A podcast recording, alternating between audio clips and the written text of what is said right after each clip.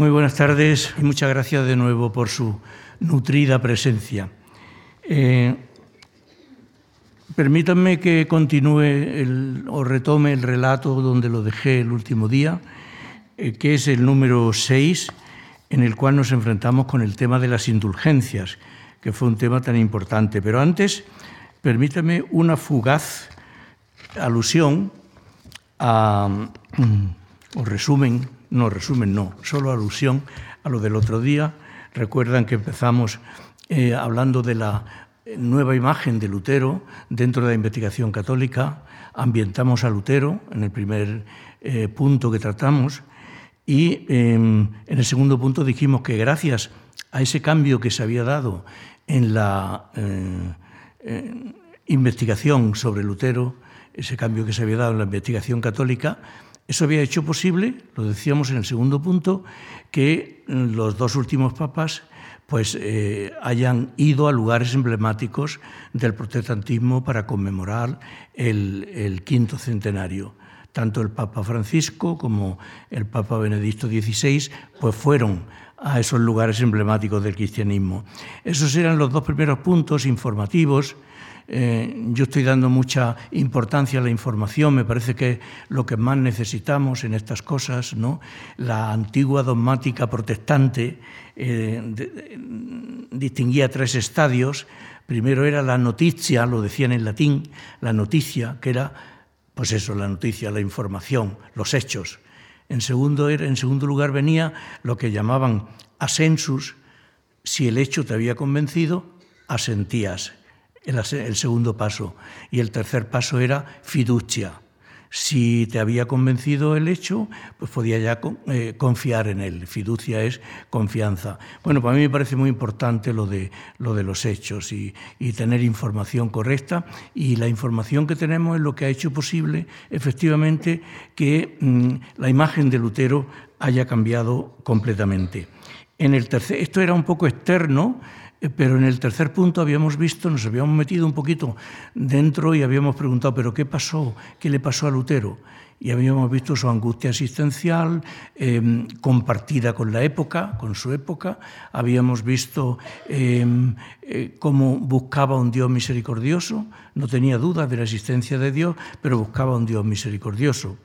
Y en el, en el, cuarto, en el cuarto punto nos habíamos preguntado porque se lo pregunta mucha gente. Bueno, y aquel viaje que hizo a Roma enviado por los agustinos, que se ha dicho muchas veces que Roma le escandalizó y que ahí estuvo la raíz de todo lo que pasó después, y habíamos dicho que no, que no fue así. ¿eh? Y por fin, en el quinto punto, pues habíamos hecho una contraposición que a mí me encanta hacer. Aquí la hicimos muy brevemente, creo que lo hice un poco más extensamente en un artículo en El País, que es la contraposición entre Lutero y Erasmo, dos gigantes del siglo XVI. Lutero, un gigante religioso, eh, la sublimidad de la experiencia religiosa enfrentada con la sublimidad de la experiencia ética de Erasmo. Dos gigantes frente a frente que hicieron que fueran días de esplendor, eh, para que hubiera días de esplendor para la ética y para la religión. Y ahí nos habíamos quedado y hoy pues vamos al punto sexto, que es la polémica sobre las indulgencias. Y ustedes dirán, eso no lo sabemos, porque es quizá lo más conocido, lo más popular de Lutero dentro de una semana, el 31 de octubre, pues se cumplirán 500 años desde que, se dice, colgó las 95 tesis en la puerta de la iglesia de Wittenberg. Eh, empecemos por el principio. Eh, ¿Qué son las indulgencias? Eh, se decía y se, y se, sigue diciendo que la iglesia tiene un tesoro, un tesoro espiritual, y que ese tesoro eh, viene avalado por los méritos de Cristo y por los méritos de los santos. Y ese tesoro que tiene la Iglesia hace que lo pueda repartir y que pueda mm, dar indulgencia eh, a las personas, sobre todo daba indulgencia cuando había grandes cruzadas y se suponía que los cruzados, muchos de ellos no iban a volver, iban a morir o bien en el camino o bien eh, en, las batallas. ¿no? Entonces la gente que entonces, como contamos en el caso de Lutero, estaba muy preocupada por su propia salvación, entonces la gente compraba o mm, la Iglesia les daba esas indulgencias que eran indulgencias que significaba perdón, remisión, perdón, perdón de los propios, de los propios pecados, de forma que si morían en, ese, en esa cruzada, pues tenían garantizado, bueno, o muy poquito tiempo de purgatorio o nada. Por supuesto, las indulgencias eran solo para el purgatorio. Lo del infierno no tenía remedio. ¿eh? Si caías en el infierno, ahí te quedabas y ya está. Pero, en cambio, del purgatorio sí que te podían sacar. Por tanto, se trataba de un tema muy normal, muy aceptado. Lutero lo aceptaba. ¿Qué, pasó entonces? Que los predicadores de las indulgencias pues exageraron un poco. Y decían, por ejemplo, Tan pronto como el dinero en la caja canta, del purgatorio el alma salta. ¿Eh? Y, a Lutero esto no le gustaba nada. Esto era, esto era exterioridad, que decía él. Lutero ya saben que lo que le interesaba era la interioridad. Van a ver, voy a leerle la primera tesis de las 95, donde él habla de esa interioridad.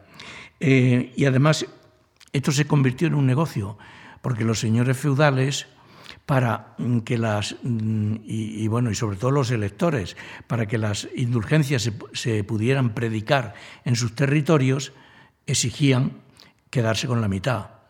Y la otra mitad iba para la reconstrucción de la Basílica de San Pedro en Roma, pero eh, los señores feudales se quedaban con la mitad. Con lo cual, esto se convirtió en un gran negocio y eh, lo inició Julio II, el Papa Julio II, muy guerrero él, en 1507, le llamaban el Papa Guerrero, efectivamente. Y bueno, eso sí, en el ámbito de las humanidades y, y, del humanismo y del arte, fue un gran mecenas, por ejemplo, un gran protector de Miguel Ángel y de otros muchos artistas, y nosotros, los españoles, le debemos que mm, autorizara la creación de la Universidad de Sevilla no puedo entrar en los problemas que hubo, pero hubo problemas y él, bueno, pues solucionó esos problemas y autorizó la creación de la Universidad de Sevilla. Eh, después vino eh, León X, el papa siguiente a él, y en 1514 confirmó también lo de las indulgencias. Pero ocurrió lo siguiente.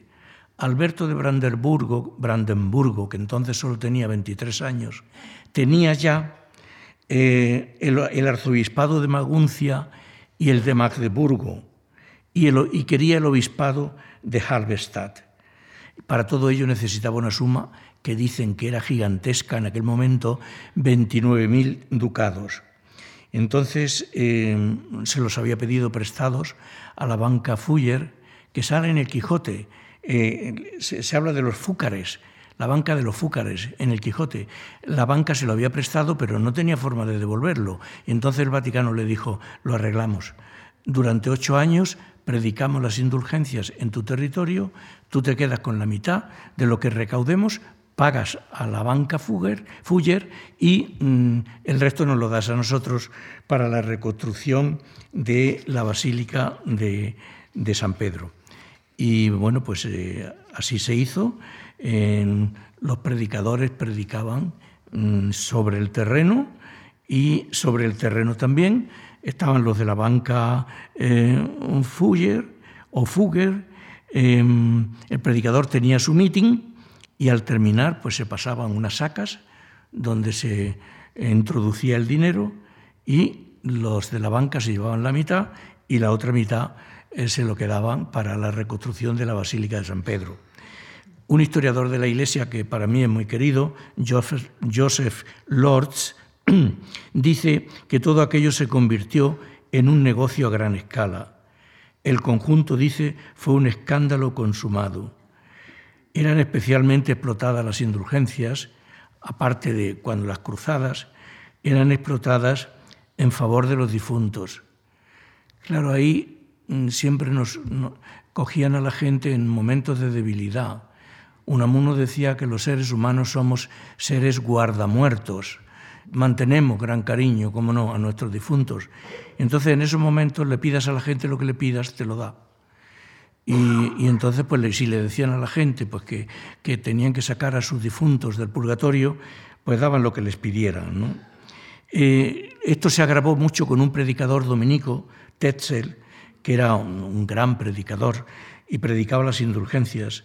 Y dice Lutero que las gentes corrían como locos y posesos a oír a Tetzel y comprar las indulgencias. Tetzel no era de lo peor. Había predicadores que pagaban a sus rameras con cédulas de indulgencias. Esto, esto Tetzel, Lutero pone, era muy cuidadoso, ¿eh? y Lutero dice, esto Tetzel nunca lo hizo lo hacían otros, pero él pone mucho cuidado en ser justo con Tetzel. Tetzel esto nunca lo hizo. Como digo, mm, Lutero se escandalizó mucho de todo esto, de esta exterioridad, de estas prácticas externas, de esta falta de profundidad, de esta banalidad, en definitiva. ¿no? Y le escribió una carta muy respetuosa a Alberto de Brandenburgo, al elector, protestando por los cuentos y embustes de los predicadores de indulgencias. Y al mismo tiempo le envió las 95 tesis el 31 de octubre de 1517 eh, eso fue lo que ocurrió. No las colgó, eh, no colgó las tesis en la puerta de la iglesia de Wittenberg, sino que se las envió al elector, dice, y a algunos otros eh, teólogos y obispos. Resulta que, como suele ocurrir en estos casos, nadie le respondió. eran hombres eruditos, teólogos, pero no le contestaron. Eh, esto, como ven, prueba que Lutero no, no expuso, no colgó las 95 tesis en la puerta de la iglesia de mm, Wittenberg. Eh, ¿Por qué entonces se ha corrido este, digamos, bulo?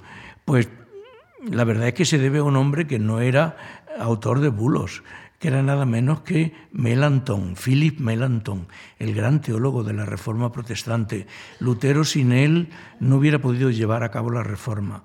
Lutero era el hombre del ímpetu, el hombre de las genialidades, pero Melanchthon era el hombre sistemático. Es el autor de la Confesio Augustana, eh, que es el primer resumen que se hizo de la doctrina protestante. Era un hombre muy sencillo, eh, eh, adoraba a Lutero, Llevó muy mal, lo veremos después, que Lutero se casara al final, pero eh, es Melantón el que, el que transmite que colgó las, las 95 tesis. Algunos dicen, no, no, Melanchthon lo que quiso decir es que las pegó con pegamento, pero que no las colgó, ninguna de las dos cosas.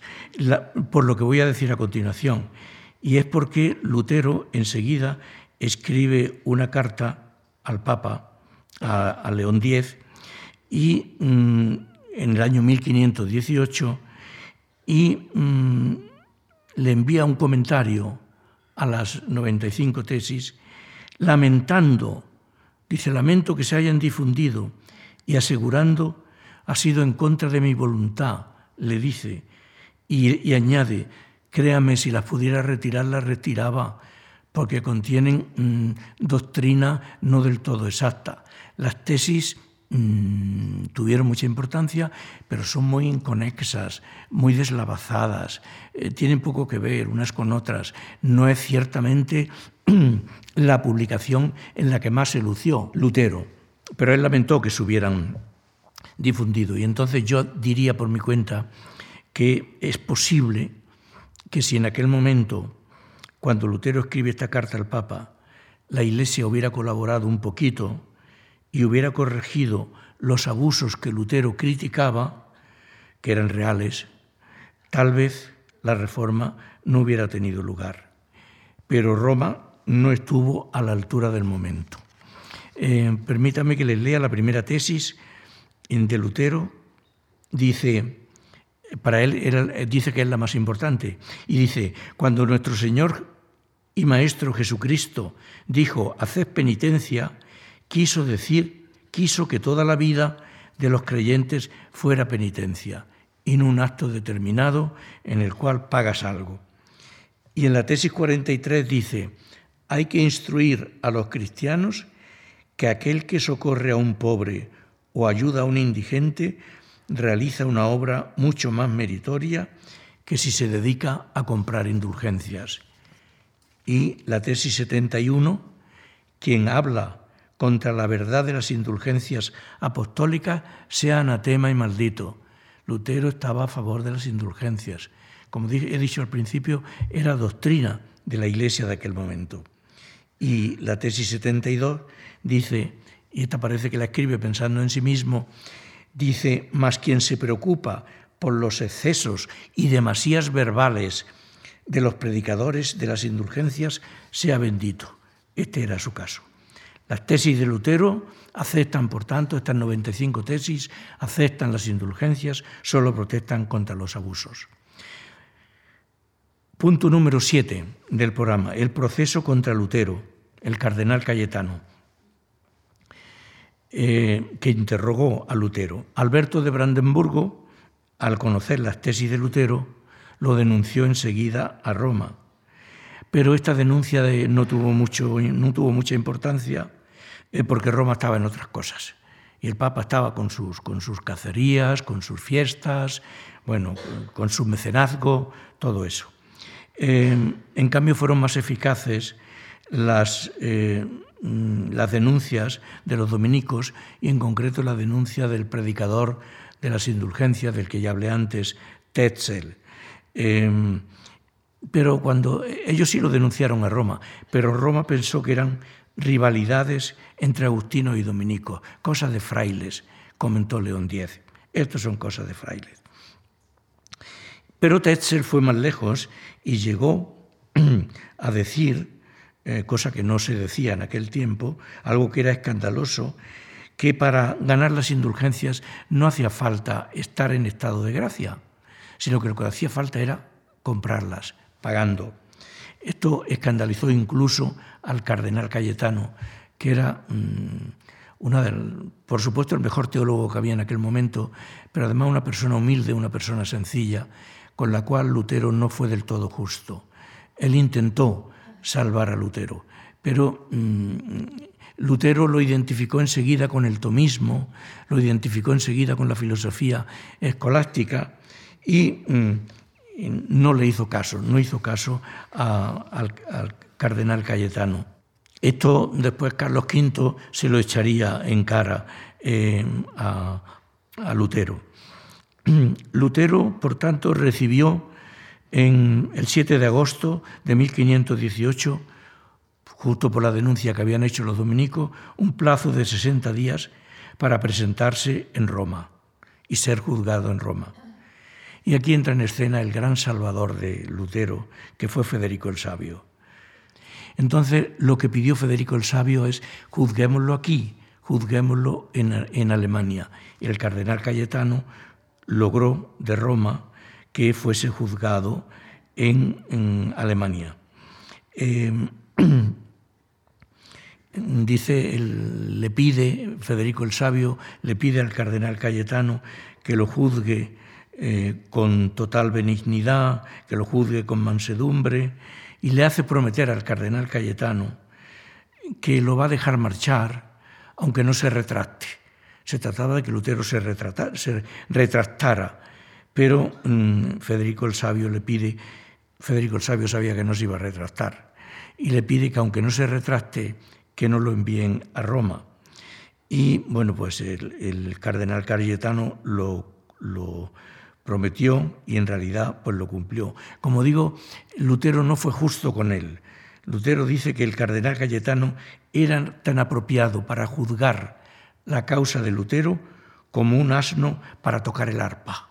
Realmente, bueno, este, el otro día les decía el lenguaje de Lutero, el dominio fantástico eh, del alemán que tenía Lutero. Como digo, esto fue una injusticia y lo que Lutero le pide a Cayetano es lo siguiente, vaya usted a Roma e informe al Papa de lo que está pasando, porque el Papa está mal informado. Cayetano terminó exigiendo que le entregaran a Lutero, pero Federico el Sabio lo evitó. Eh, durante la noche, por un portillo que abrieron en la muralla, pudo escapar Lutero de Augsburgo y evitó que mm, lo quemaran. El punto siguiente, el punto 8, la disputa de Leipzig. Fue con un gran teólogo, mucho mejor dialéctico, por desgracia, que Lutero. Y digo por desgracia porque le ganó el debate a Lutero, arrinconó a Lutero de tal forma que obligó a Lutero, y no estaremos nunca, no debemos, vamos, que no le debemos nada a Eck por haber vencido a Lutero. Lo que le arrancó a Lutero dialécticamente es que Lutero dijera que los concilios se habían equivocado, que los concilios se podían equivocar, y además como estaba muy, muy fresco el caso del concilio de Constanza, en el que se había quemado a Juan Hus, pues eh, Lutero dijo, sí, mire, es que está muy fresco, ese acaban de quemar a Juan Hus, claro que se pueden equivocar. Y además añadió que se podía equivocar también el Papa con lo cual llegamos a la sola, sola escritura, solo la escritura del, protestantismo y de Lutero. Eh, si el gran teólogo Eck, pero en fin, estas son cosas que a uno se le ocurren ahora a tantos siglos de distancia, pero yo pienso, eh, si hubiera procedido con un poco más de tacto y con un poco menos de afán de vencimiento, y de afán de vencer a Lutero, eh, pues a lo mejor eh, todavía se hubiera podido arreglar el asunto, pero este no fue el caso. Eh, Eck era un gran latinista, sabía griego como poca gente en aquel momento y sobre todo sabía hebreo, que había muy poca gente en aquel momento que supiera hebreo. Y se aprovechó de las enormes cualidades que tenía y de que salió completamente vencedor en el debate de Leipzig con Lutero. Es bonito, creo, que Lutero no le guardó nunca rencor y que cuando Eck se encontraba en su lecho de muerte, murió mucho antes que Lutero, Lutero le escribió una carta muy cariñosa que alivió las penalidades de, los últimos momentos de, Eck. De nuevo, la grandeza de Lutero. Eh, punto nueve, la dieta de Worms. Lutero ante Carlos V. Esto es un punto absolutamente genial, en mi opinión. El 15 de julio de 1520 se publica la bula Esurge Domine, levántate Señor. Era una bula del Papa contra Lutero, que contenía 41 proposiciones eh, de Lutero consideradas como heréticas. El Papa le da a Lutero 60 días para que se retracte. El encargado de publicar la bula fue de nuevo Eck, el gran teólogo del que acabamos de hablar, pero tuvo grandes dificultades para publicar la bula. ¿Por qué? Porque los estudiantes que estaban todos a favor de Lutero, los estudiantes en Wittenberg, asaltaban las imprentas y arrojaban a los ríos los ejemplares de esta bula, de la bula Esurge Domine. Hubo nuevas presiones sobre Federico el Sabio para que entregara a Lutero. Pero a Federico el Sabio se le ocurrió una cosa absolutamente genial, que fue preguntarle a Erasmo qué tenía que hacer. Dice, oye Erasmo, ¿qué hago con Lutero? ¿Lo entrego? A lo cual Erasmo respondió con una de esas respuestas tan, tan suyas, tan geniales. ¿no? Y Erasmo literalmente le dijo, Lutero ha cometido dos pecados, atacar al Papa en la tiara y a los frailes en la barriga. Por por favor no lo entregues. Y Federico no lo entregó.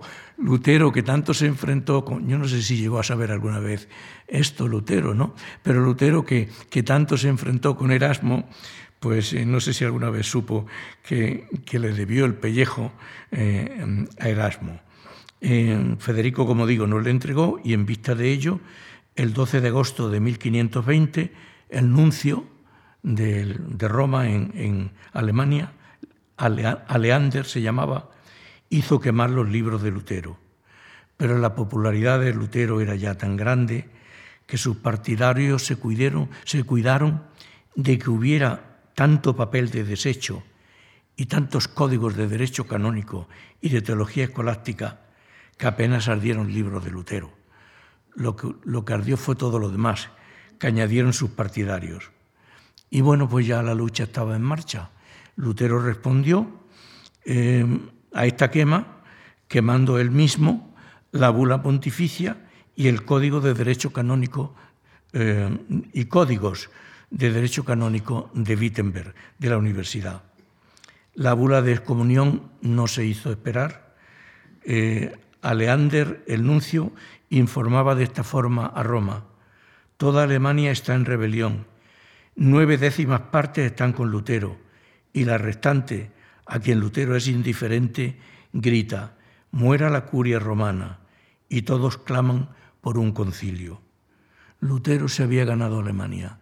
Lo veíamos el otro día, los famosos gravámina, las cargas económicas que, que Roma imponía a Alemania, pues todo esto hizo que, que Lutero se pudiera ganar una sola persona, que como decíamos cuando nace en 1484, eh, Alemania es toda católica y cuando muere en 1546, 63 años después, media Alemania eh, es luterana. Realmente mm, la cosa da que pensar. El otro día intentábamos explicar la causa, ¿verdad?, de la situación en la que se encontraba Alemania. Lutero, mm, después de esta condena, hubiera debido ser quemado. Y de hecho así lo esperaba el dominico predicador de las indulgencias, Tetzel. Decía, en tres, no os preocupéis, en tres semanas Lutero arderá en la hoguera. Pero, por suerte para todos, Lutero no ardió en la, en la, hoguera y creo que hoy, como lo decíamos también el otro día, es patrimonio de todos. Lutero se había convertido ya en un oráculo para la nación alemana. Era el abogado de las necesidades de los alemanes. Fichte llega a decir, el filósofo Fichte llega a decir que Lutero era el alemán por excelencia. No sé si era el alemán por excelencia, pero era alemán, alemán, alemán. Como él decía, yo soy un sajón de pura cepa, y lo era. Eh, en vez de quemarlo, Carlos V prometió a Federico el Sabio oír a Lutero, algo a lo que se oponía Roma, porque Roma decía que esto era inmiscuirse del emperador en asuntos religiosos, cosa que no debía ocurrir. Pero Carlos V accedió al ruego de Federico el Sabio y Lutero fue a la dieta de Worms. Cuenta que lleno de miedo y de excitación se iba a encontrar ante el emperador Carlos V. Bueno, no sé si imponía entonces Carlos V mucho respeto porque tenía 19 años, pero mm, bueno, a, Lutero le imponía mucho respeto. Y parece un chiquillo contando su viaje a Worms eh, fue un recorrido triunfal por todas las ciudades por donde pasaba. Miles de personas lo aclamaban mientras quemaban delante de él la bula de excomunión.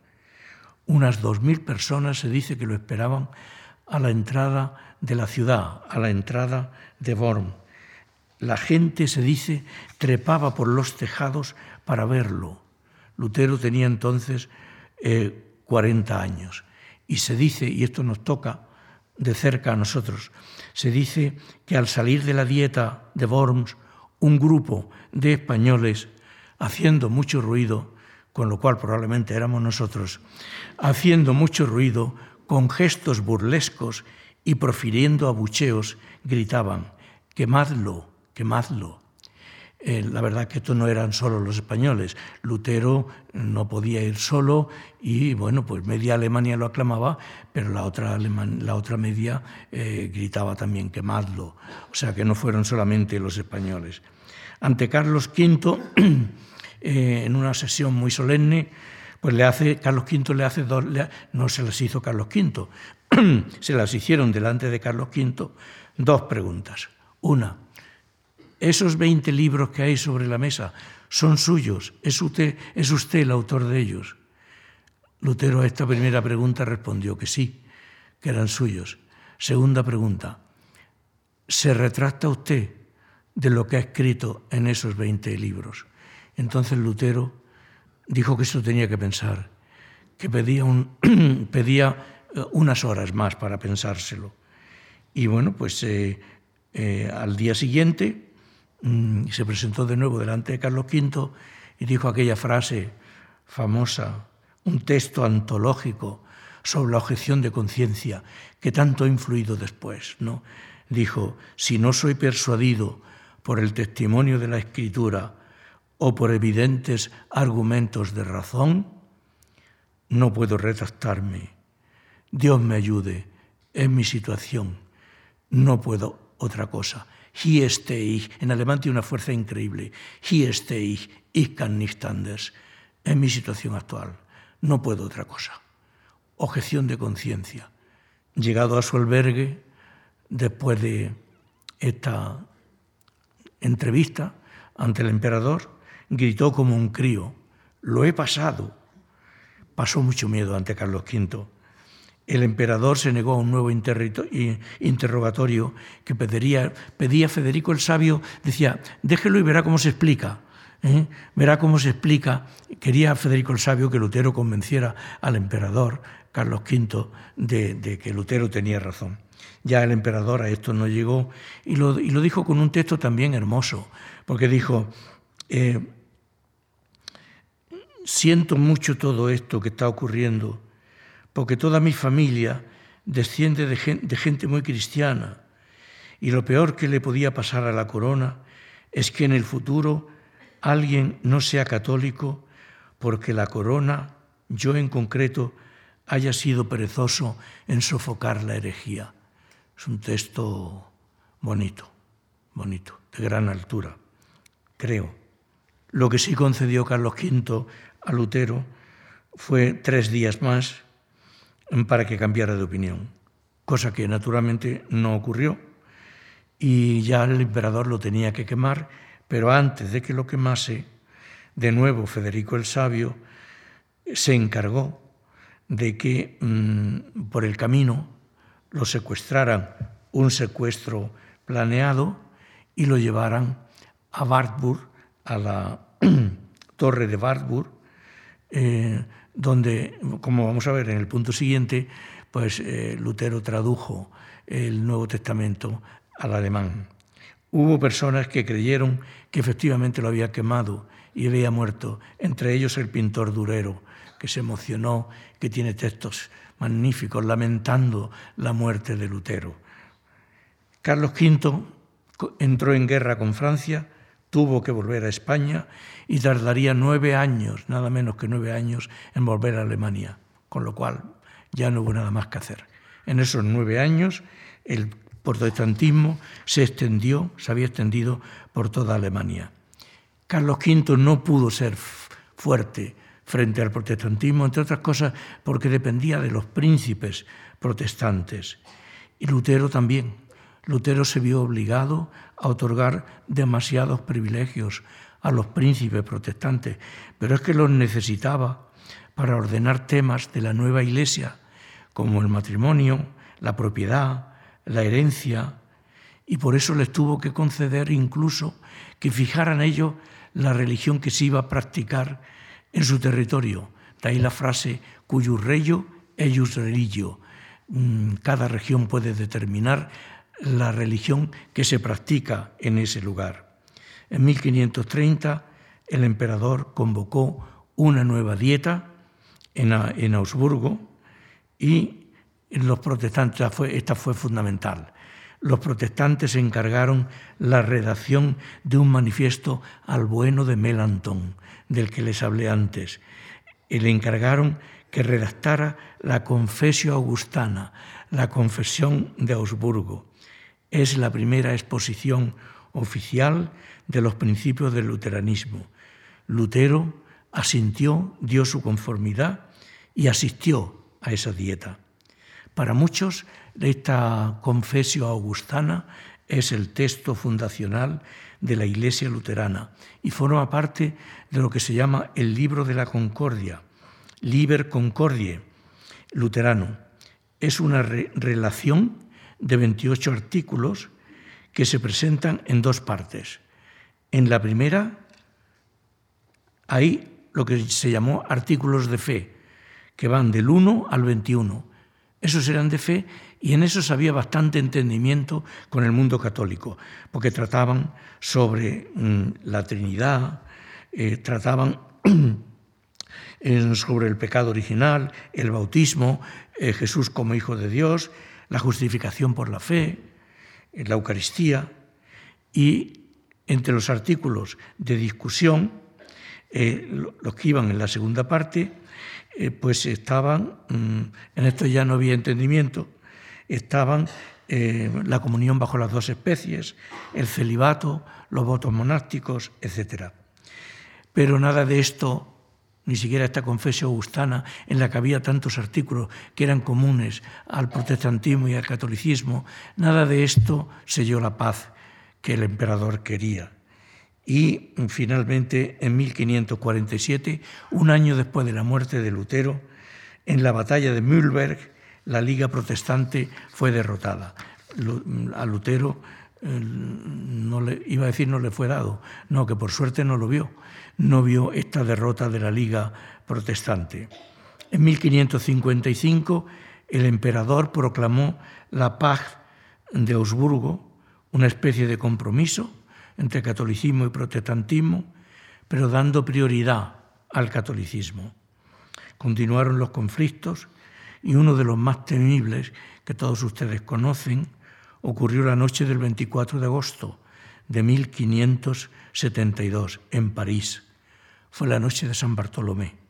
Fueron asesinados miles de protestantes, miles de calvinistas y miles de hugonotes. Solo la paz de Westfalia de 1648 pondría fin a las guerras religiosas que Europa sufría desde el siglo XVI. Punto 10.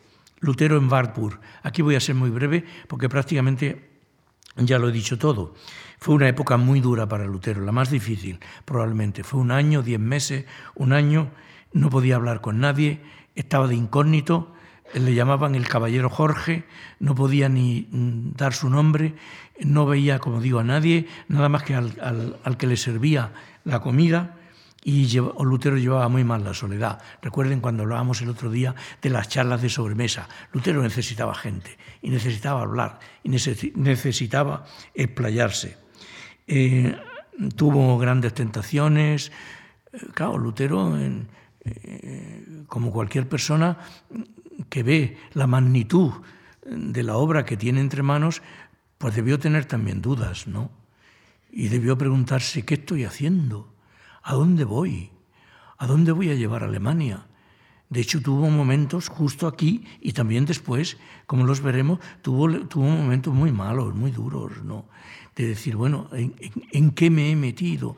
Porque su intención siempre fue buena. Recuerden el Papa Francisco en Suecia, diciendo, hablando de, que Lutero había sido bien intencionado. Que lo que había querido era una reforma de la Iglesia, de ninguna forma fundar otra iglesia. Eh, pues todo esto, todas estas ideas le asaltaron en Barbu. Al mismo tiempo le llegan noticias eh, de que, mientras tanto, el convento de los agustinos de Wittenberg, su convento, en el que había 40 agustinos, pues se había ido vaciando. Hasta tal punto se había ido vaciando que de los 40 no quedó ninguno. Se salieron absolutamente todos. Y ya empieza Lutero también a pensar si, dado que ha embarcado a tanta gente en el abandono de los conventos, tanto hombres como mujeres, en el abandono de los votos monásticos, si no tendrá él también que salir, pero pasará todavía mucho tiempo hasta que llegue este momento. Eh, punto 11, y el más triste de todo, la rebelión de los campesinos alemanes y el papel de Thomas Münzer. Eh, Lutero escribió una carta, un documento que se titula Carta contra las hordas ladronas y asesinas de los campesinos, 1525. Carlos Marx dirá que el hecho más radical de la historia alemana fue la sublevación de los campesinos. Cuidado, de, esta sublevación de los campesinos, porque sublevaciones de campesinos había habido muchas, porque desgraciadamente los campesinos arrastraban una vida muy dura y estaban sofocados por la Iglesia, primero por la Iglesia católica y después también por la Iglesia protestante, y estaban sofocados por los nobles, y estaban sometidos eh, a muchas injusticias y, había habido muchas protestas de campesinos y muchas guerras de campesinos, pero ninguna tan grande y tan importante como esta. Es el suceso más triste, pienso, de, de, la vida de Lutero. De hecho, se ha dicho muchas veces que esta guerra y lo, digo en alemán porque tiene mucha fuerza, es Die Leiche im Schrank des Protestantismus, el cadáver en el armario de los protestantes. De esto nunca se podrán librar. Y efectivamente fue una cosa muy dura. Los campesinos, primero Lutero los animó, porque estaba era solidario de la situación que vivían los campesinos. Primero los animó eh, y mm, con estos campesinos iban muchos escuras, algunas esmonjas, y todos ellos acaudillados por Thomas Münzer, que es uno de los grandes revolucionarios utópicos, muy revalorizado en la actualidad. Ernst Bloch, el filósofo marxista, escribió un libro muy bonito sobre Thomas Münzer. Lo han llamado místico con martillo, porque bueno, era, era un místico y habló mucho de la Gelassenheit, de la que hablábamos el otro día, de la paz, de la serenidad, pero cuando vio la situación que corrían los campesinos, pues se puso al frente de todos ellos. Y además estaba muy influido eh, por Joaquín de Fiore, era un hombre muy apocalíptico, milenarista, profeta, quería establecer el reino de Dios sobre la tierra. Eh, no le bastaba a Thomas Münzer no le bastaba con la libertad interior que predicaba Lutero. Quería también las libertades concretas, las que no tenían los campesinos, las libertades sociales. Eh, fracasó la revuelta de los campesinos y Thomas Münzer fue ejecutado a continuación. Y lo peor fue que también su mujer, que estaba embarazada, sufrió grandes humillaciones. Eh, Alguien ha dicho que fue un reformador sin iglesia. Sin iglesia. Lutero tuvo iglesia, pero Thomas Münzer no tuvo iglesia. Fue un reformador sin iglesia. Em, como digo, Lutero al principio apoyó a los campesinos, pero cuando se dio cuenta de que los campesinos también utilizaban métodos violentos, de que los campesinos también quemaban conventos, de que los campesinos también quemaban iglesias, de que a su vez eh, también ellos eran injustos, pues Lutero se dio cuenta de que se le había escapado de las manos. primero anima a los campesinos, pero cuando los ve enardecidos, quemando todo lo que encuentran a su paso, pues pensó con razón, que se le había ido de las manos. Se dio cuenta de que es muy fácil desencadenar una guerra, pero que es muy difícil ponerle fin. Y mm, murieron unos 70, entre 70 y 100 mil campesinos fueron sofocados y murieron. Y Lutero animó a los señores a que exterminaran a los campesinos. Escribió un texto muy duro que yo no quiero leer, eh, porque a mí me sienta mal el leerlo, y solo leeré cositas así, las menos duras.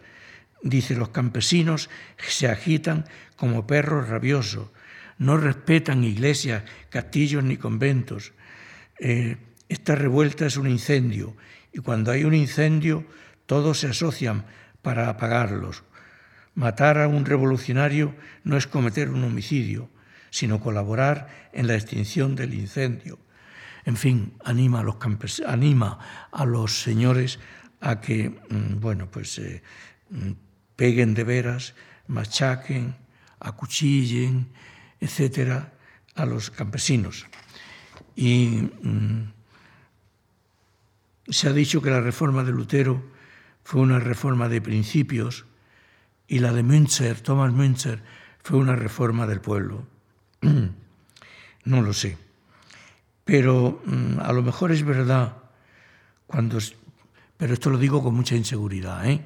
cuando se afirma mm, que la reforma de Lutero eh, tuvo como consecuencia que el pueblo alemán se adormeció por un par de siglos y que mm, se encontró incapaz de mm, nuevas revoluciones.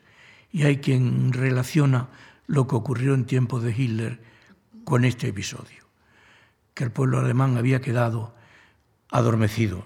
No sé si es verdad, Tampoco sé si es verdad lo siguiente. Yo no lo había pensado nunca, pero ahora para preparar esta conferencia me he encontrado con que hay historiadores que dicen que si Lutero se hubiera puesto también, como Thomas Münzer, al frente de los campesinos, pues le hubiera ocurrido igual que a Thomas Münzer, que hubiera muerto en el frente o que lo hubieran ejecutado, lo mismo que ejecutaron a Thomas Münzer, y que entonces se habría acabado la reforma y se habrían acabado los grandes beneficios que la Reforma y Lutero trajeron a Alemania.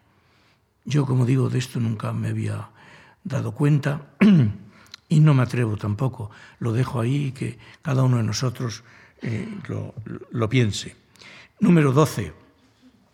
Eh, casamiento de Lutero con Catalina de Bora. Eh, a partir de la guerra de los campesinos, el comportamiento de Lutero y del comportamiento de Lutero frente a la guerra de los campesinos, la fama de Lutero, su prestigio, comenzó a decaer muy rápidamente. Él mismo entró en una crisis, la que les decía antes, que se preguntaba si estaría actuando bien, de la que ya no se repuso nunca. Su casamiento contribuyó mucho a acentuar este declive. Fueron dos hechos, la guerra de los campesinos y su casamiento. De nuevo Erasmo, el, mordaz Erasmo, cuando se entera del matrimonio, del casamiento de Lutero, dice Erasmo, me ensordecen los oídos con el drama luterano, pero como en buena comedia todo acaba en boda injusto, ¿eh? injusto un poquito Erasmo en esto. ¿eh? Eh, Lutero se tomó su boda también muy en serio, pero lo cierto es que este fue el sentir de mucha gente. La boda de Lutero fue mofa para sus enemigos y disgusto para sus amigos. Por ejemplo, para Melanton, como les decía antes, Melanton no superó nunca que Lutero se hubiera casado. Em, entre paréntesis, ya entonces cuando un sacerdote entraba en conflicto con la Iglesia, enseguida se sospechaba que había un asunto de faldas, ya entonces, como ahora. Eh, y fue lo que pasó con Lutero, que la gente pensó, mira, mira, hacia esto iba todo encaminado. Eh, también se interpretó eso, que todo el montaje de la reforma había ido orientado a justificar la boda de Lutero. Sin embargo, como digo, no era así. Eh, los partidarios de Lutero pensaron que su casamiento reducía a su héroe a dimensiones completamente ordinarias. Y por eso lo sentían profundamente, porque no lo querían con dimensiones ordinarias, querían que siguiera siendo su héroe. ¿Qué motivaciones pudo tener Lutero para casarse? Bueno, pues una de ellas es la que, le la que les dije antes, que después de que muchos sacerdotes religiosos y religiosas, precisamente alentados por Lutero, se habían casado, pues él se sentía un poco obligado, pero con todo, todavía en, 1900, en 1521 escribió, Nadie me impondrá una esposa, no me casaré. Sin embargo, de la noche a la mañana, en el año 1525, Lutero tenía entonces 41 años, pues decide casarse. la explicación y la forma como intentó conquistar a su novia no les aconsejo que la utilicen nunca, porque dijo, le dijo que mira, que se quería casar para llevarle la contraria al demonio, ¿eh? para contrariar al diablo. No creo que haya habido muchos novios que hayan hecho una declaración como esta, ¿no? Eh, y dice, bueno, por ahora el mayor desafío que encuentro para el demonio es justo este, es, es el casarme. Eh, en 1523, como digo, muchos grupos de monjas, sacerdotes y religiosos abandonaron sus conventos y esto fue muy trágico porque llegaban a Wittenberg al autor de, lo que ellos habían hecho, al que lo había, los había incitado, pues llegaban a Wittenberg, dice Lutero, con lo opuesto.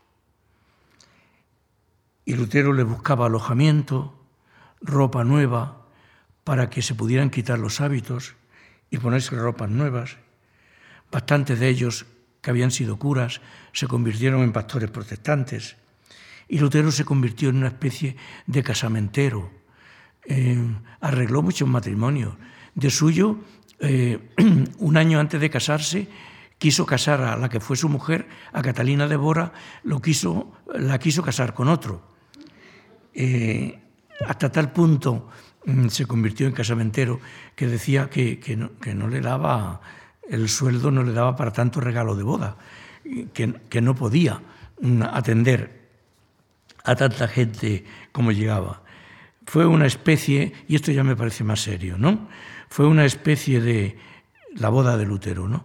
Una especie de protesta contra los males de la época. Como les decía el otro día, era una época muy pesimista, bastante apocalíptica. Había quien no se casaba porque todo iba mal, porque tenía mucho miedo al futuro. Lutero confía en el futuro y con su casamiento quiso indicar que él confiaba profundamente en ese futuro, en Dios y en la humanidad. Recuerden la frase que decíamos el otro día de Lutero, aunque supiera que mañana se acabaría el mundo, plantaría hoy un manzano. Y aquí sí que el casamiento de Lutero adquiere, desde mi punto de vista, una nueva luz. Hay otras razones, por ejemplo, sus amigos eh, sostienen que quiso desmitificar su propia imagen, eh, que quiso mm, eh, dar a entender que era como los demás. Yo esto, con perdón, me lo creo menos. Lutero nunca tuvo mucho interés en, manifestar que él era como los demás. Yo creo que le pasaba como Nietzsche. Tenía mucho mm, sentido de ser una excepción, de ser una persona excepcional. Por tanto, esto tiene quizá menos valor. También se aduce que quiso dar nietos a su padre, que quiso complacer a su padre, que le pedía nietos. De hecho, recuerden que decíamos que el otro día que su padre se oponía completamente a que entrara en el convento. Eso sí, retrasó su boda hasta 1525 porque estaba excomulgado y se suponía que si estabas excomulgado y te casabas, traerías grandes males sobre tu mujer y sobre tu descendencia, sobre tus hijos. Y hay que decir, porque lo dice Lutero, bueno, la, agraciada fue Catalina de Bora, una es religiosa de 26 años, 15 años menos que Lutero, había entrado en el convento por conveniencias familiares, como, como entonces era frecuente, y la describen como muy atractiva, muy enérgica, muy apasionada. Siempre llamó a Lutero Herr Doctor, señor doctor, que dicen los alemanes. Murió a los 53 años, 10 años después de que muriera Lutero. Y Lutero confiesa que al casarse no estaba enamorado. Eh, de hecho, él mismo reconoce eh, que mm, había intentado casar a Catalina eh, con otra persona un año antes, y él mismo reconoce que con su casamiento y con su boda había perdido la autoridad o había perdido mucha autoridad ante el pueblo. Se trató, hay que decirlo, de un matrimonio feliz. Tuvo seis hijos, em, su vida cambió como es natural, ya no escribió tanto. A partir de 1525, cuando se casa, tiene que atender a sus hijos, tiene que atender a su mujer y mm, vivió en el antiguo convento donde había vivido como agustino, a ese convento en el que había 40 agustinos, el príncipe elector le regaló a Lutero el convento en el que había sido agustino. El convento se convirtió en una especie de hospedería para amigos, inquilinos, invitados, mendigos. Eh, fue una hospitalidad legendaria, la de Lutero y la de su mujer, que era la que llevaba el peso de la casa. A esto se unía que, como les dije el otro día, Lutero no quiso cobrar nunca nada por sus libros y entonces pasaron muchas estrecheces económicas. Pero para todos los que llegaban allí, perdonen que tengo la voz un poco mal, para todos los que llegaban allí había techo y comida. Eh, por ejemplo, Lutero y Catalina, su mujer, se hicieron cargo de once hijos de dos hermanas de Lutero que murieron prematuramente. A los seis hijos de Lutero tuvieron que sumar once hijos todavía pequeños y mm, los huéspedes que llegaban permanentemente. Tampoco les recomiendo que si se casan, si no se han casado, si se piensan casar y hacen una invitación de boda, que no la hagan como la de Lutero, que la hizo de la siguiente forma. Yo quiero bien a Catalina, pero no siento hacia ella un amor apasionado y ardiente. la verdad es que dice uno, eh, conste que después sintió ese amor apasionado y ardiente, pero no en este momento. Eh, se trató, como digo, de, un matrimonio. El, el, trago más amargo que tuvieron que sufrir fue que murió Magdalena, una hija con 13 años. Y naturalmente eso fue algo que Lutero, mm, como cualquier padre, nunca superó. Punto 13. Los tres escritos programáticos de la Reforma. Lo voy a hacer muy breve, pero los tengo que, mencionar por lo menos porque son escritos eh, muy bonitos, muy bonitos. Eh, son el primero a la nobleza cristiana de la nación alemana, el segundo de la cautividad babilónica de la Iglesia y tercero sobre la libertad del cristiano. Permítanme una palabra sobre cada uno de ellos. Primero, a la nobleza cristiana de la nación alemana. Lutero incita en este libro a destruir lo que él llama las tres murallas tras las que se defiende la Iglesia romana. Y esas tres murallas son, la primera, la distinción entre clero y laicado. Lutero dice, habla del sacerdocio universal de todos los fieles. Dice, es verdad que solo algunos, los sacerdotes, ejercen la función, pero sacerdotes somos todos. Por tanto, la distinción entre clero y laicado eh, mm, se la carga y con ello va a suprimir los intermediarios y va a arrebatar a la Iglesia la importancia desmedida que ella atribuía a los intermediarios, a los sacerdotes. La segunda muralla que quiere derribar Lutero y que la derribó, pues es la muralla de que la jerarquía católica es la única capaz de interpretar la escritura. Lutero dirá, no, hay libre examen. Lo recuerdan, esto es tan propio del protestantismo, libre examen. A cada uno de nosotros, dice, nos inspira el Espíritu Santo y cada uno de nosotros podemos leer la Biblia, entre paréntesis, el bueno de José Luis López Aranguren, que escribió un libro muy bonito, Catolicismo y Protestantismo como formas de existencia, el primer libro de filosofía de la religión de verdad que se escribió en España, pues dice, refiriéndose a Lutero, dice, claro, lo que pasa es que con el libre examen Lutero nunca leyó la Biblia, sino que leyó su Biblia, porque la leía con sus gafas, bueno, cosa que hacemos todos, por lo demás.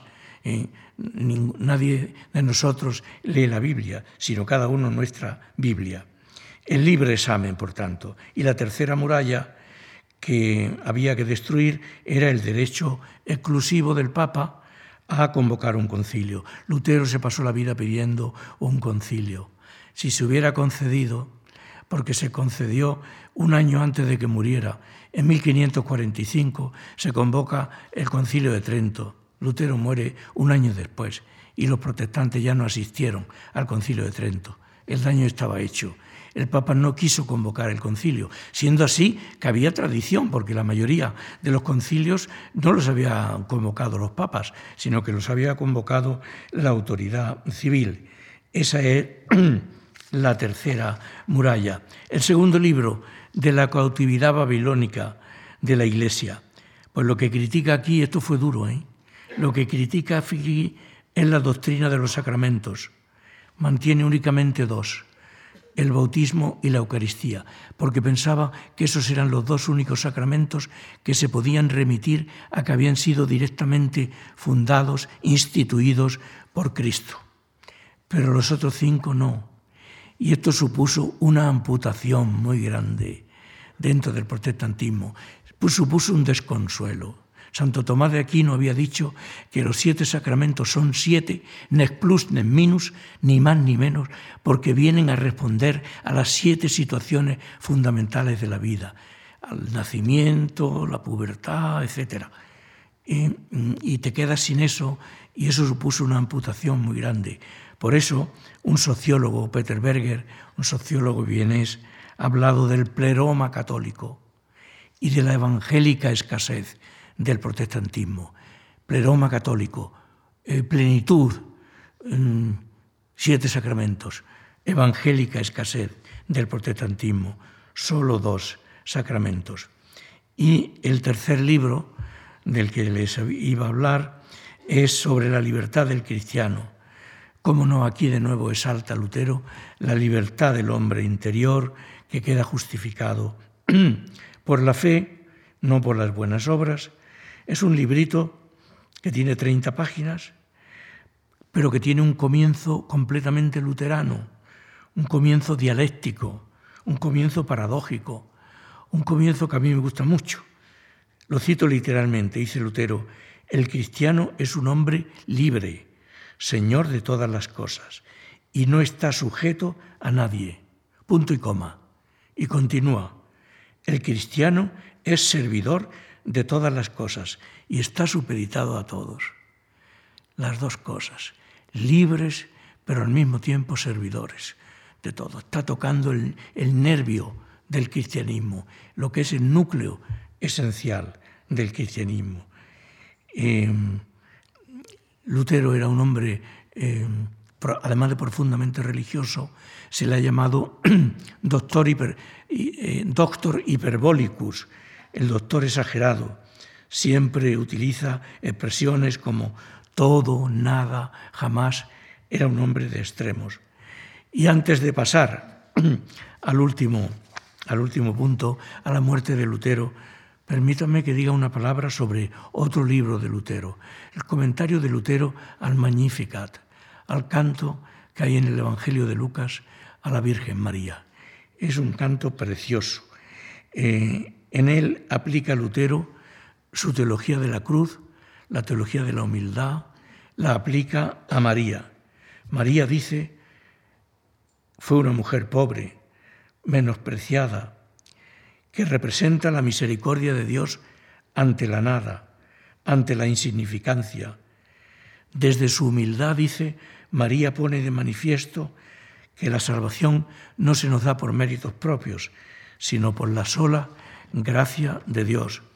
María representa la teología de la cruz de Lutero, que es una teología que no busca a Dios mediante el triunfo, mediante el poder, eh, sino que lo busca mediante eh, la humildad, lo busca desde la nada, lo busca desde el sufrimiento.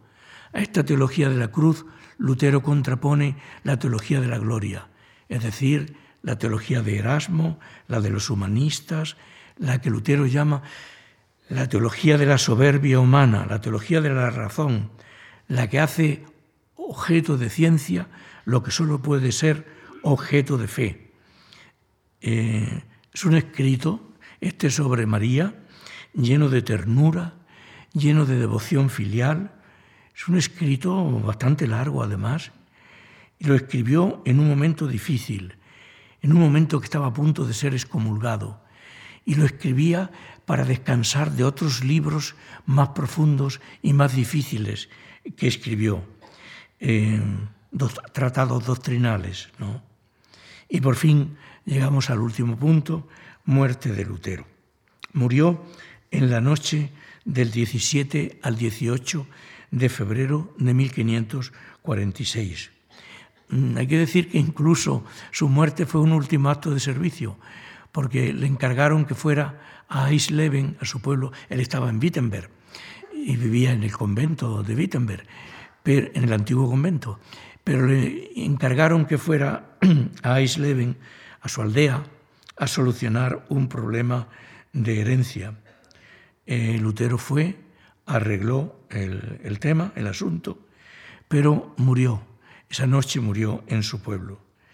Los testigos que había eh, cuentan que se trató de una muerte serena y pacífica, desde luego sin las huellas de terror con que se nos describió dentro del mundo católico a veces, no, no siempre, pero a veces.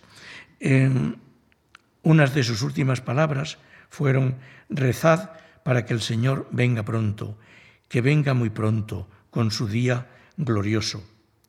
Lutero tuvo una especie de confianza natural en Dios. tuvo en todo momento conciencia de estar en sus manos. De hecho, recrimina a su mujer, a la buena de Catalina, le, le, recrimina que se está preocupando demasiado por él en sus últimos días, que está en manos de Dios, que no se ocupe ni preocupe tanto de él. Después de morir se encontró en su escritorio un papelito que ponía, somos mendigos ante Dios, esta es la única verdad. Ya tres años antes de su muerte, Lutero no podía andar, lo llevaban en un pequeño carro a la universidad para que diera sus clases y a predicar a la iglesia. Y en todas sus cartas escribía, las terminaba diciendo, estoy demasiado cansado para escribir, he vivido mi vida, ya es hora de que me reencuentre con mis mayores. Y ante todo esto, también muchos desengaños que tuvo con los mismos protestantes. Había gente que aprovechaba la justificación por la fe para entregarse a la pereza, para entregarse a las pasiones, y eso no era lo que había querido Lutero, desde luego. Y, eso no es lo que él había querido con la justificación por la fe que explicábamos el otro día. Tuvo que ver, además, cómo muchos príncipes y señores a los que él había ayudado se aprovecharon de la reforma para aumentar sus ganancias y aumentar su riqueza. Y ante este panorama tan sombrío, Lutero murió preocupado por el futuro de Alemania y preocupado por lo que él hubiera podido contribuir a ese futuro de Alemania, a ese futuro poco halagador, poco halagüeño de eh, Alemania. Ante todo esto, como digo, Lutero deseaba el final. Desaparecieron sus tonos combativos y al final nos encontramos con un hombre muy resignado que lo único que desea por fin es llegar a Dios. En la misma noche de su muerte, uno de los testigos, Justus Jonas, uno de sus grandes biógrafos, eh, informa sobre las últimas horas de Lutero. Y este informe, como les decía, desmiente en todo lo que el terror que se nos ha transmitido. Sus últimas palabras, dice en Justus Jonas, fueron: en tus manos, Señor, encomiendo mi espíritu. Tú me has redimido, Dios de la vida. El sermón fúnebre lo tuvo Melantón, el gran Melantón, el gran teólogo de la Reforma, el autor de la Confesio Augustana, la mano derecha de Lutero, su admirador hasta el final. Eh, y le dio a su oración fúnebre, le dio este título, Se ha ido el carro y el auriga de Israel. Desde Eisleben su cadáver fue trasladado, como no, a Wittenberg. Aquí tienen su tumba, eh, que está justo al pie de la iglesia donde predicaba. Fue trasladado, como digo, a Wittenberg. se le tributaron unas impresionantes honras fúnebres y reposa ahí donde ustedes ven, en esa iglesia. Eh, hace unos años, y termino, se publicó en la Universidad de Múnich se publicó un memorándum suscrito por teólogos católicos y protestantes. Defendían estos católicos que no hay ningún punto doctrinal en el que no sea posible la unidad entre católicos y protestantes y que por tanto no está justificada la división. Y añadían, el punto más conflictivo sería el del papado, sería el de la autoridad del Papa y el de su infalibilidad.